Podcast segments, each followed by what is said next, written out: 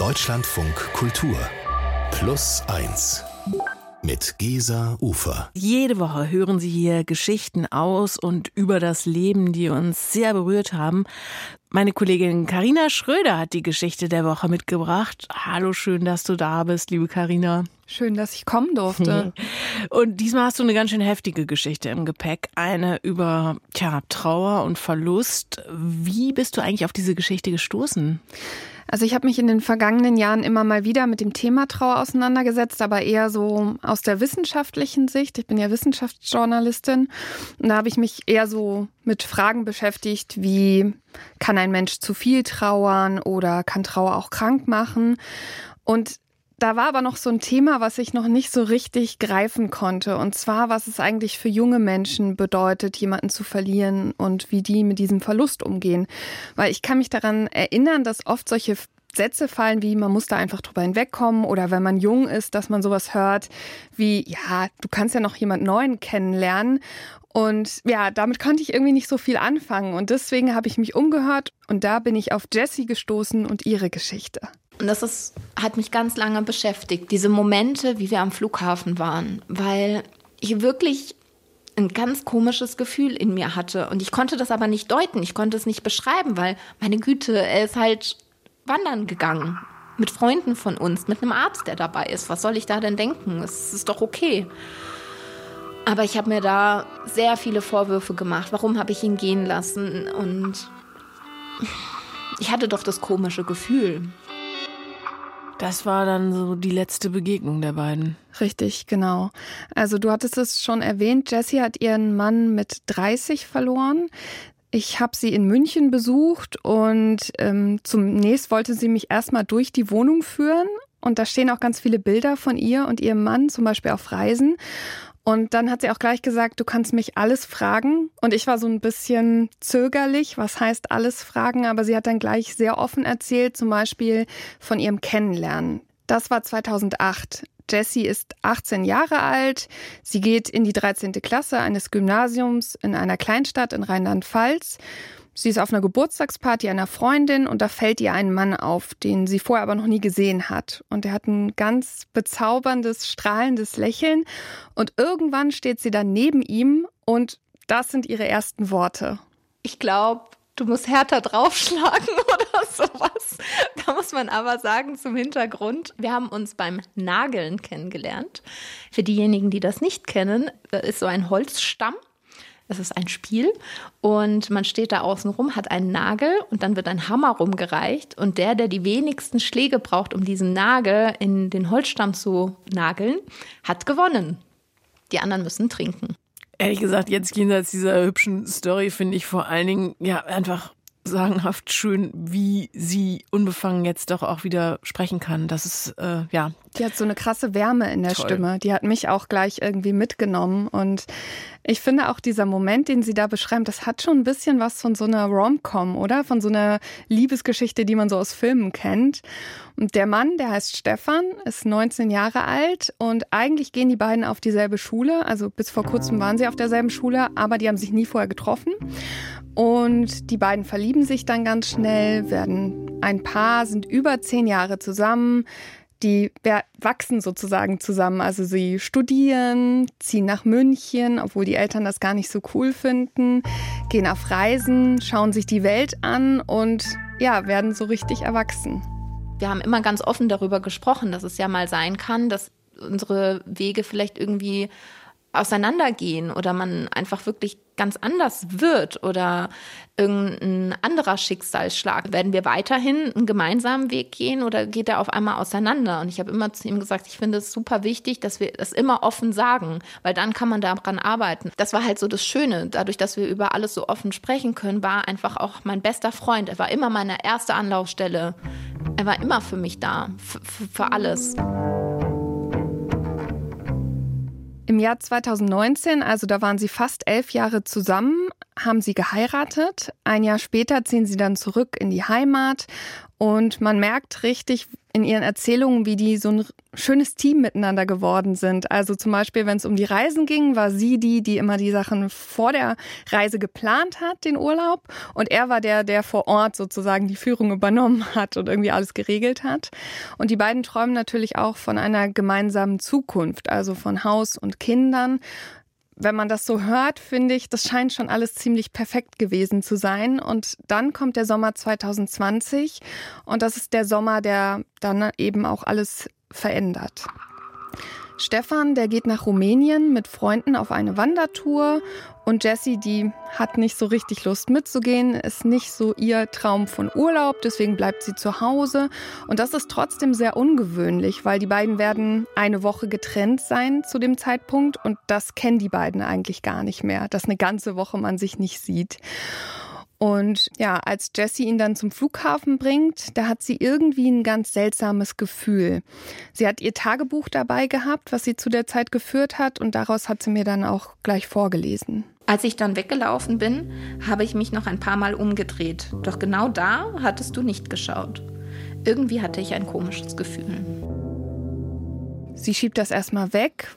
Ähm, aus Rumänien schreibt ihr Stefan dann noch eine sehr, sehr schöne Nachricht. Er sagt, er war noch nie so glücklich wie jetzt. Und dann geht's los. Er lässt das Handy bei Freunden zu Hause, also vor Ort zu Hause, weil unterwegs haben sie eh keinen Empfang. Und Jessie, die lenkt sich so ein bisschen ab. Die guckt zum Beispiel nach möglichen Eigenheimen für die beiden. Sie trifft sich mit Freunden. Sie hat bei der Arbeit viel zu tun. Sie hört Sonntag erstmal nichts von der Gruppe, am Montag auch nicht. Und dann kommt der Dienstag. Es war ein ganz, ganz normaler Tag. Es war ein Dienstag. Ich bin in der Früh vor der Arbeit noch einkaufen gewesen, weil ich am Abend Freundinnen erwartet habe zum Grillen. Und als ich vom Einkauf gekommen bin, war ich noch kurz bei meiner Mutter und habe so gesagt, ah, ich habe noch gar nichts von Stefan gehört, weil der eine Kumpel hatte ein Handy dabei und er hat auch gesagt, er macht es dann manchmal an und schreibt mir dann, ob alles okay ist. Sie setzt sich also wieder an die Arbeit, verbringt eigentlich fast den ganzen Tag in Online-Meetings, ist also auch sehr, sehr eingespannt und dann klingelt es plötzlich an der Tür. Dort steht die Mutter einer Freundin, die da auch mitgewandert ist in Rumänien. Ja, dann habe ich die Tür aufgemacht und ich hatte halt noch mein Headset an und habe so gesagt, ah, hast du was gehört von denen? Ist alles gut und so. Und dann guckt sie mich an und sagt, ich weiß nicht, wie ich es dir sagen soll. Aber halt ihre Tochter hat sie angerufen und sie hat sie nicht richtig verstanden, weil die Verbindung so schlecht war. Sie hat nur verstanden, dass gestern, also an dem Montag, ein Gewitter aufkam. Sie waren in dem Gewitter drin und Stefan wurde getroffen und er ist tot. Es ist so alles in mir zersprungen. Es war so alles, ich kann das gar nicht beschreiben. Es gibt keine passenden Worte dafür. Ich weiß nur, ich bin zusammengeklappt, aber ich, also ich war bei Bewusstsein und habe nach meiner Mutter geschrien, weil ich ja wusste, dass sie da ist. Und meine Mutter hechtet hoch, weil sie gerade im Keller war und weiß, jetzt ist Kacke am Dampfen.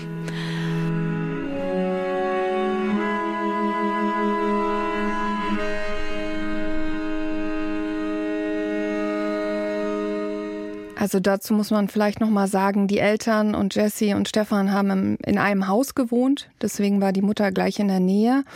Und später erfährt Jesse dann, was eigentlich wirklich passiert ist. Also die Gruppe hat an dem Tag etwas länger gebraucht, als sie geplant hatten. Die wollten also viel, schon viel früher an so einer Raststätte sein. Und dann zieht das Gewitter auf. Die Reisegruppe hat auch noch vom Berg aus eigentlich schon das Ende gesehen, wo sie hin wollten, aber es ging dann eben ganz, ganz schnell. Es fängt plötzlich an zu regnen, zu gewittern. Die Truppe rennt los, Blitze schlagen ein. Und dann merken sie irgendwann, jemand fehlt. Und das ist Stefan. Sie gehen also zurück und da liegt er auf dem Boden. Einer der Blitze hat ihn getroffen und er ist dann eben sofort tot. Und es ist auch klar, man hätte nichts mehr für ihn tun können. Wie geht es ihr, wie geht es Jessie nach dieser, tja, nach dieser wirklich vollkommen schockierenden Nachricht? Wie geht's ihr? Also Jessie muss ja erstmal was machen, womit die meisten 30-Jährigen sich, glaube ich, nicht so beschäftigen, nämlich eine Trauerfeier planen. Die findet dann zwei Wochen nach dem Tod statt und Jessie gibt sich unheimlich viel Mühe. Also sie möchte, dass das eher so eine Art Fest von seinem Leben wird. Also sie sucht Fotoalben raus, alle sollen bunte Kleider tragen, sie lassen Luftballons steigen und gedenken eben dem Leben, aber nicht traurig, sondern fröhlich. Und danach fällt Jessie dann aber erstmal in ein Loch, weil sie ja nichts zu tun hat. Ja, danach war einfach nur Leere. Ich habe mich einfach total verloren gefühlt.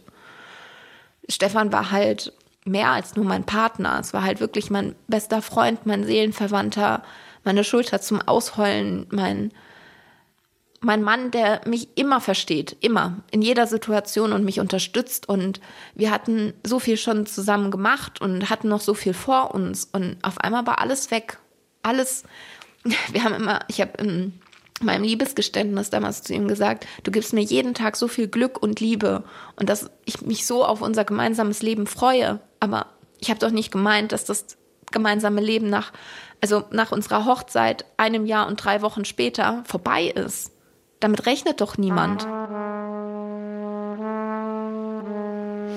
Es kommt ihr alles total sinnlos vor. Sie versucht zwar in so eine Art normalen Alltag zu finden, also zum Beispiel versucht sie einige Wochen nach dem Tod probeweise arbeiten zu gehen, aber das bricht sie sehr schnell ab, weil sie natürlich feststellt, nichts ist mehr normal und sie kann auch nicht einfach normal weitermachen. Sie liegt also viel im Bett und sie hängt Tagträumen nach. Ich habe mir da halt dann immer vorgestellt, dass er neben mir liegt oder dass er einfach vielleicht in der Küche ist, sich einen Kaffee macht und ich wollte einfach unbedingt in dieses Leben zurück. Ich wollte einfach dieses Leben, dieses schöne Leben, das wir hatten, wieder.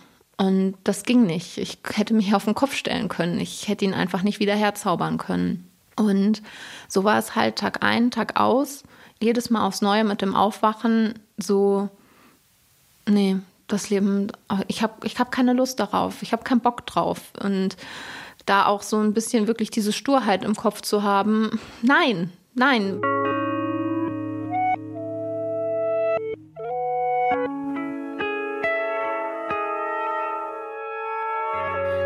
Ich finde total interessant, dass du ja auch anfangs gesagt hast, dass dich so interessiert hat, wie das ist, wenn auch wirklich junge Menschen so einen Verlust hinnehmen müssen. Und mir fällt jetzt auch gerade beim Hören ein, dass ich diese Situation eigentlich auch nur aus der Literatur kenne. Und dann sind das so genau so diese Situationen, wo Leute in Romanen den Verstand verlieren. Mhm. Wo die wirklich so überfordert sind. Und so kommt mir das hier vor, dass sie eigentlich kurz davor ist, ja, allen, allen Halt zu verlieren. Ja, sie hat das für mich so eindrücklich beschrieben, indem sie sagt, es war halt kein Leben mehr. Also es ist nur ein, ich existiere und dann kommt der nächste Tag und den muss ich überstehen. Und dann kommt ja der nächste und dann kommt ja der nächste. Und was ich vorher noch nie so eindrücklich gehört hatte, war, dass sie sagt, sie hat sich oft die Frage gestellt, was würde er sich jetzt von mir wünschen? Was soll ich tun?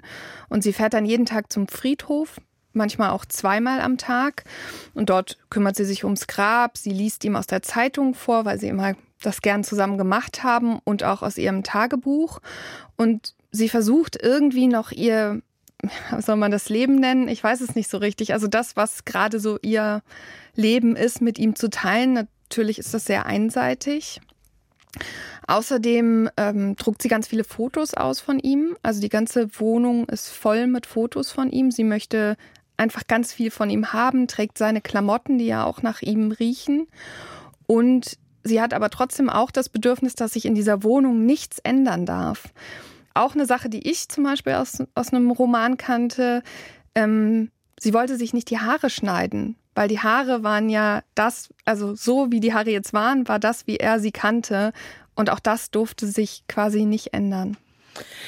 Das ähm, hat ja durchaus dann schon wirklich so, so wahnhaftes Züge und ja doch für Außenstehende jetzt dann vielleicht den, macht das den Eindruck, als, als äh, müsste man ihr helfen, als müsste, würde sie da alleine gar nicht rauskommen aus diesem tiefen Teil der Trauer, oder? Ja, da gebe ich dir auf jeden Fall recht, aber das, was sie da durchmacht, ist auch vollkommen normal. Also es ist ihr Weg, mit der Trauer umzugehen. Ich habe dann das Bedürfnis gehabt, mich noch ein bisschen mehr zu informieren und habe mich bei der Nikolaidis Young Wings Stiftung gemeldet. Über die habe ich auch Jessie gefunden. Und das ist eine Stiftung, die sich explizit ähm, um junge Menschen, die trauern, kümmern. Und da wurde mir erzählt, dass es diese Phasen der Trauer, die wir alle irgendwie wo schon mal gehört haben, dass es die schon irgendwie gibt.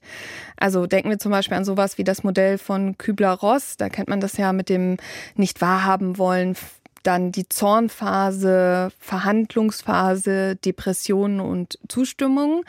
Davon haben einige von unseren HörerInnen wahrscheinlich auch schon mal was gehört. Und es kann sein, dass wir diese Phasen in der Trauer durchlaufen. Es kann sein, dass sie in einer anderen Reihenfolge vorkommen. Es kann sein, dass es nicht alle Phasen sind. Also es ist nicht mehr so streng gedacht, wie es vielleicht früher einmal war, sondern die Stiftung, die arbeitet mit einem anderen Modell, das duale Prozessmodell. Und das muss man sich so vorstellen, es gibt zwei Pole.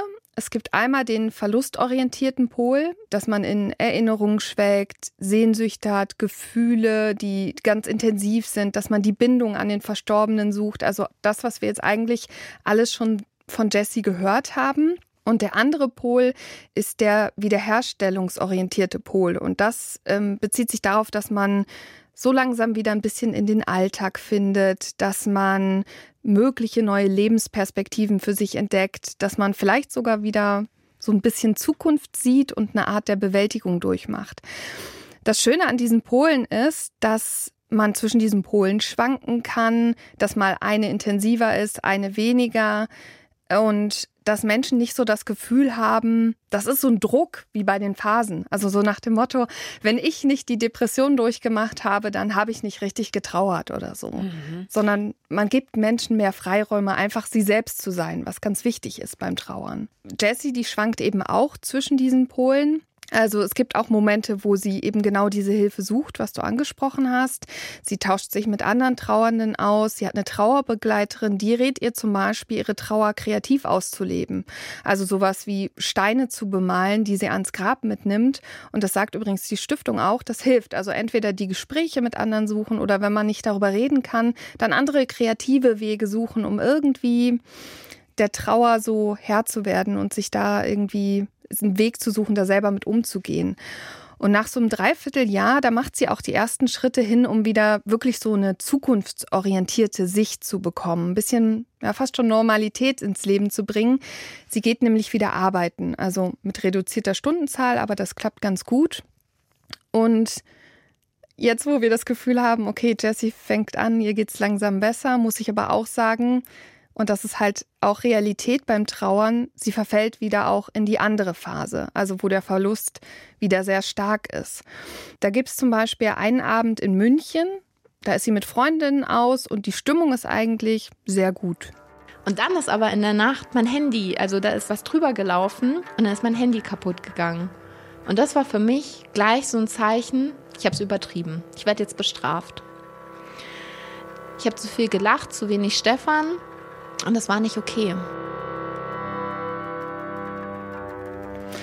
Und dann fährt sie aus München wieder nach Hause und das allererste, was sie macht, ist ans Grab gehen.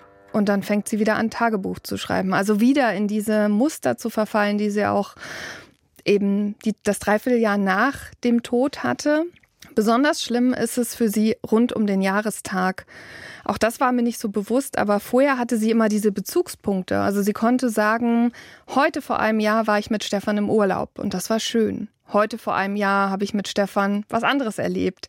Aber diese, dieser Flughafenmoment, das war ja ihr Abschied voneinander. Und desto näher sie da ranrückt und desto näher sie dann auch an den Todestag rückt, desto schlimmer wird das für sie. Und sie fällt wieder in ein sehr tiefes Loch. Bei ihr macht es das erste Mal Klick, dass sie vielleicht auch was für sich tun muss, als sie bei ihrer Therapeutin ist und die sagt, sie müssen anfangen, wieder an sich selbst zu denken, sich an die erste Stelle zu stellen. Finde ich total interessant, weil ich nämlich auch, wenn ich das so höre, immer so ein bisschen schon ja hellhörig werde bei diesen Punkten ich hatte so ein komisches Gefühl, ich musste mich dann selbst bestrafen, so als sei sie wirklich so eine vom Schicksal getriebene, ins Schicksal geworfene und genau diese Selbstermächtigung, das finde ich hochinteressant, dass das vielleicht hier der Schlüssel auch wirklich ist, um wieder so ein bisschen in die Zukunft schauen zu können. Und das ist übrigens auch normal. Also das äh, haben, äh, hat die Dame von der Stiftung mir auch erzählt, dass das normal ist, dass Leute sich dann schuldig fühlen, wenn sie auf einmal wieder einen Glücksmoment zum Beispiel haben. Und für Jessie ist es sozusagen so, als sie das hört von der Therapeutin, was sie ja auch vorher schon von anderen Leuten gehört haben. Also viele Leute haben mir gesagt, du musst dich auch, auch um dich kümmern und so. Aber komischerweise, erst dieser Moment bei der Therapie hat irgendwie gemacht, dass sie wirklich das versteht oder hört. Und dann passiert noch was. Sie ist bei einem Zoom-Meeting vom Young Widowers Dinner, also das ist auch so ein Treffpunkt für junge oder Witwen, auch ja, ja oder genau. auch männliche Witwer, ne? Genau, richtig. Die mhm. können sich da austauschen, gehen zusammen was essen und die haben so ein Meeting und da kommt ein Mann dazu und der erzählt, er hat seine Frau verloren und nach diesem Meeting will er dann noch die Telefonnummer von Jesse haben, angeblich, weil er noch Fragen so zu dem Dinner hat und wie das Ganze funktioniert und so. Aber das ist nur die halbe Wahrheit, wie sie dann auch selber lernen muss. Und dann sagt er zu mir, naja, um ehrlich zu sein, muss ich zugeben, ich fand dich einfach attraktiv und wollte halt weiter mit dir sprechen. Und da bin ich fast aus allen Wolken gefallen. Ich habe gedacht, ach du Scheiße, was ist denn jetzt los? Ja.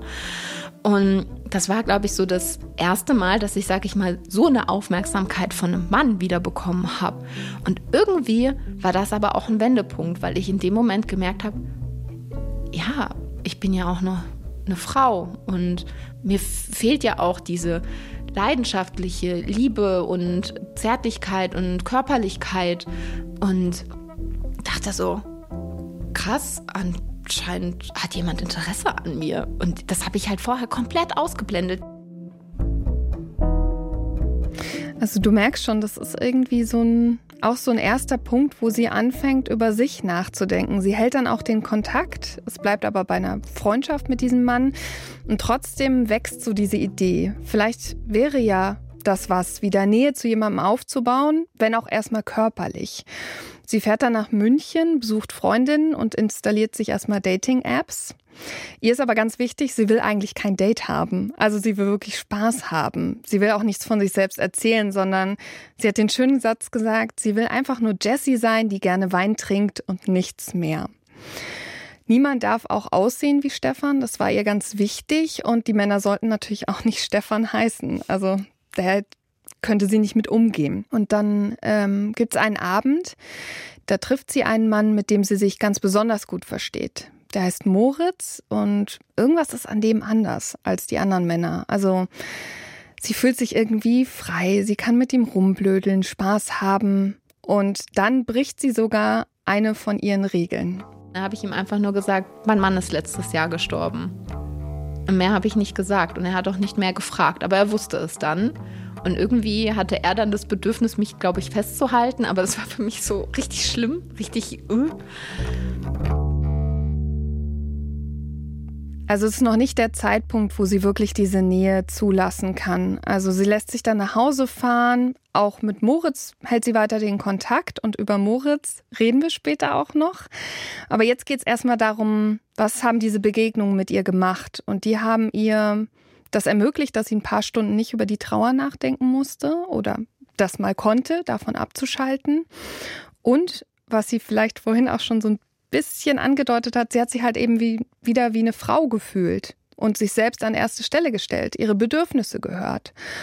Und das ermutigt sie, den nächsten Schritt zu planen, nämlich eine Reise. Jessie hat schon länger darüber nachgedacht. Also sie hat zum Beispiel bei Stefans Beerdigung Geld gesammelt für einen guten Zweck und das gespendet. Und diesmal soll es aber weitergehen. Sie findet eine Organisation in Tansania, da kann sie nicht nur Geld spenden, sondern kann auch hinfahren und dort an einem Freiwilligenprojekt mitarbeiten. Und ich weiß, ich habe es meiner Familie, glaube ich, so einen Monat oder ein bisschen über einen Monat vorher dann gesagt. Und meine Eltern waren total so, ist das dein Ernst? So, was machst du? Und nach Tansania und alleine und so lange und hä? Was ist denn jetzt los, ne? Und dann habe ich es denen halt erklärt, ich will woanders hin, ich will das probieren. Ich glaube, das wird mir gut tun dieses Jahr. Sie ist dann für vier Wochen nach Tansania geflogen und wollte dann noch mal eine Woche Urlaub mit einer Freundin auf Sansibar machen. Sie hat noch gewartet bis zum zweiten Geburtstag nach Stefans Tod und am nächsten Tag fliegt sie ab. Aber ich kann jetzt schon verraten, sie ist länger geblieben, als sie dachte, denn die Reise, die hat sie wirklich verändert.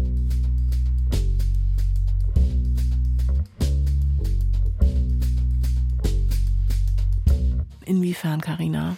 Also die Reise ist ein Wendepunkt, weil jeder Tag in dieser neuen Umgebung macht, dass es ihr besser geht. Und sie versteht sich so gut mit den Menschen, baut Verbindungen auf, ist mit sich irgendwie mehr im Reinen. Und das Wichtigste ist aber was, was sie eigentlich schon am allerersten Tag an sich bemerkt. Und ich weiß noch, ich bin dann in Arusha in Tansania ausgestiegen und ich wurde dann von einem Organisator da auch abgeholt.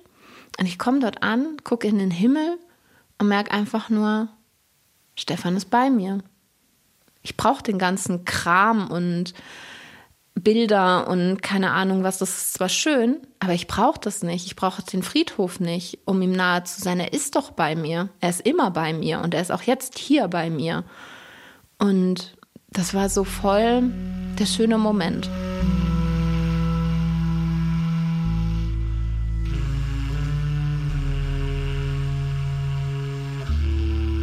Vorher hat sie so das Gefühl, dass sie nichts Eigenes für sich machen darf, dass sie Stefan verliert, wenn sie sich selber, sag ich mal, an erste Stelle stellt. Und jetzt merkt sie, sie kann beides haben. Also sie kann ihr Leben leben und Stefan ist trotzdem da. Bei der Reise beschließt sie dann auch noch aus der gemeinsamen Wohnung in der Heimatstadt auszuziehen und nach München in eine eigene Wohnung zu ziehen. Und das ist übrigens auch die Wohnung, wo ich sie besucht habe. Und Stefan, der ist eben in gewisser Weise auch mitgegangen. Denn dort stehen ja Bilder von ihm, Gegenstände. Und es gibt auch so einen kleinen Schrank voller Erinnerungen an ihn. Jeden Tag ist Stefan für mich natürlich präsent in den Bildern, die ich sehe, in den Gegenständen, die hier sind, in Situationen, wo ich an Situationen von uns denke.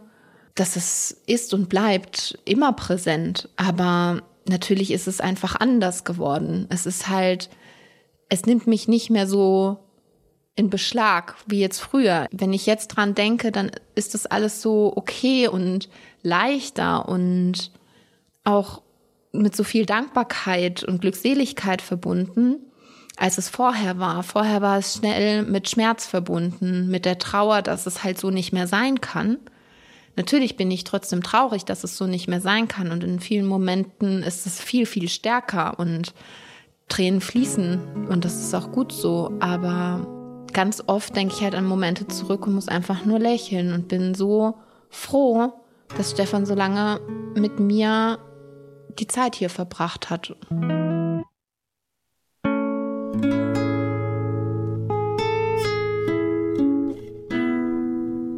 Carina, jetzt gibt es zum Thema Trauer ja unendlich viele Binsenweisheiten, unendlich viele auch teilweise sehr, sehr überflüssige Ratschläge. Ich glaube, der berühmteste ist dieser Zeit heilt alle Wunden. Würdest du sagen, das war hier im Grunde dann aber am Ende auch so, dass es einfach die Zeit war? Ich glaube, dass sie ihr eigenes Tempo wählen konnte und für sich selber diesen, diesen Weg gehen konnte. Also weil sie sehr frei darin war, zu schauen, was ihr gut tut, was ihr nicht gut tut und eben keiner gedrängelt hat und gesagt hat, du musst jetzt aber wieder funktionieren, weil das Leben ist nun mal so oder reiß dich mal zusammen oder so. Ich glaube, das hat schon viel geholfen und das ist auch was, was sie selber aus der Zeit mit, mitnimmt. Also natürlich wünscht sie sich nicht, dass sie diese Erfahrung gemacht hätte. Also wenn sie könnte, wünscht sie das niemandem. Aber es hat ihr schon irgendwie geholfen, für sich selber empathischer zu sein, aber auch für andere Leute empathischer zu sein. Und sie nutzt das auch, das, was sie über sich und die Trauer gelernt hat, indem sie zum Beispiel eine Trauergruppe leitet und das Bedürfnis und das Gefühl hat, wieder was zurückgeben zu können. Außerdem gibt es eben wieder einen Mann in ihrem Leben, Moritz, den schon erwähnten Moritz. Der war ja eigentlich nur als One-Night-Stand gedacht und ist jetzt eine richtige Liebesbeziehung geworden. Und neben dem gibt es aber immer noch Platz für Stefan ich kann ihm auch sagen, wenn ich traurig bin, er tröstet mich dann auch. Und er hat auch einmal zu mir gesagt, ich wünschte, Stefan wäre jetzt da. Und das ist nicht selbstverständlich. Und da bin ich sehr dankbar, dass ich jetzt so einen tollen Freund an meiner Seite haben kann, der so verständnisvoll mit allem umgehen kann, der mir trotzdem den Raum gibt, die Liebe mit Stefan genau dem Raum zu geben, den ich dann auch brauche. Und ich einfach gemerkt habe, dass mein Herz ganz, ganz viel größer werden kann und dass da auch genauso Platz für Moritz Liebe sein kann.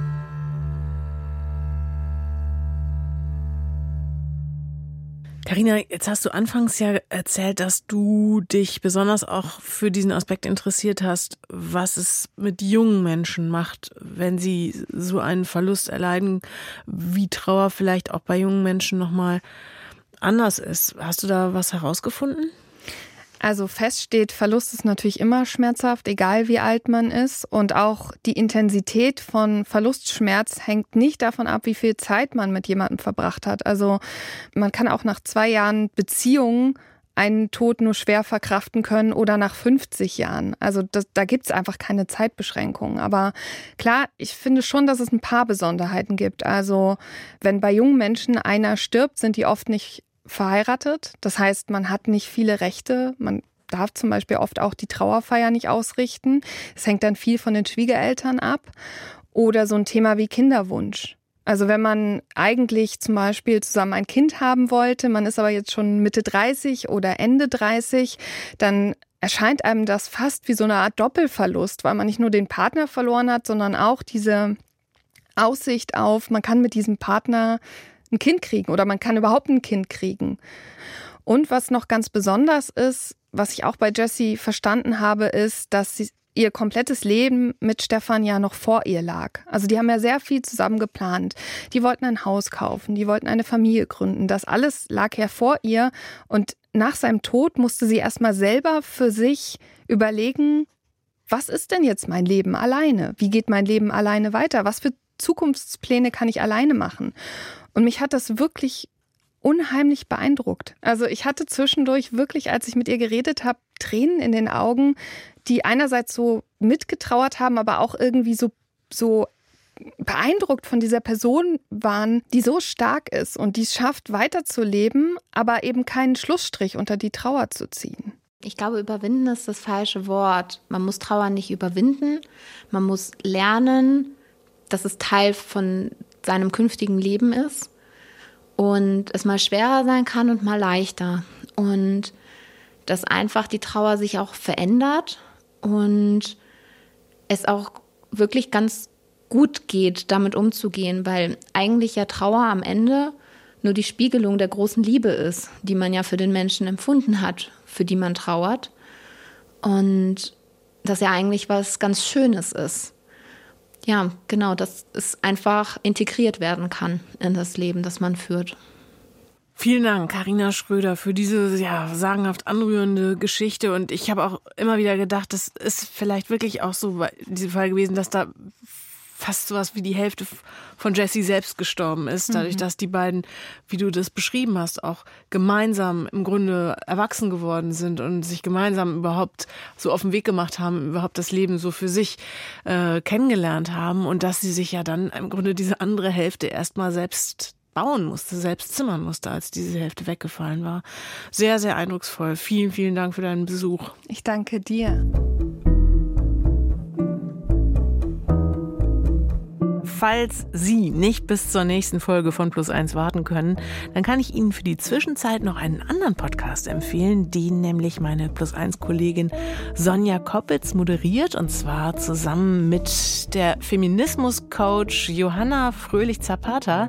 Die Alltagsfeministin heißt dieser Podcast für alle, die gleichberechtigt leben wollen, egal ob in Beruf, Partnerschaft oder Familie. Dort hören Sie von Rebecca, die die ungerechte Arbeitsverteilung in ihrer Familie regelrecht krank gemacht hat. Diagnose patriarchale Belastungsstörung oder Saskia, die sich wünschen würde, genauso gut bezahlt zu werden wie ihre männlichen Kollegen, als Solo-Selbstständige den Kampf dafür aber immer allein führen muss.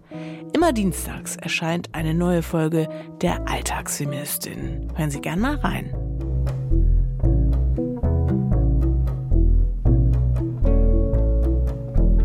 Und in unserer zweiten Plus 1 Folge, da habe ich in dieser Woche Andreas Koch zu Gast. Der ist nicht nur Künstler und leidenschaftlicher Multisportler mit einer ausgewiesenen Leidenschaft fürs Golfspielen. Gleichzeitig lebt er in einer der ältesten Kommunen vom Prenzlauer Berg. Wir sind zu 30, 20 mhm. Erwachsene und 10 Kinder und haben ungefähr 800, 900 Quadratmeter Wohnfläche, also pro Kopf gar nicht so viel. Aber wir haben viel Platz, weil wir viel teilen, dass wir zum Beispiel die eine Küche nur haben für alle. Und das war's von Plus Eins. Plus Eins ist ein Podcast von DLF Kultur. Autorin diese Woche war Karina Schröder. Die Redaktion unserer Story hatte Emily Ulbricht. Technik Ralf Seidler. Producer Jochen Dreier. Und ich bin Gesa Ufer. Machen Sie es gut.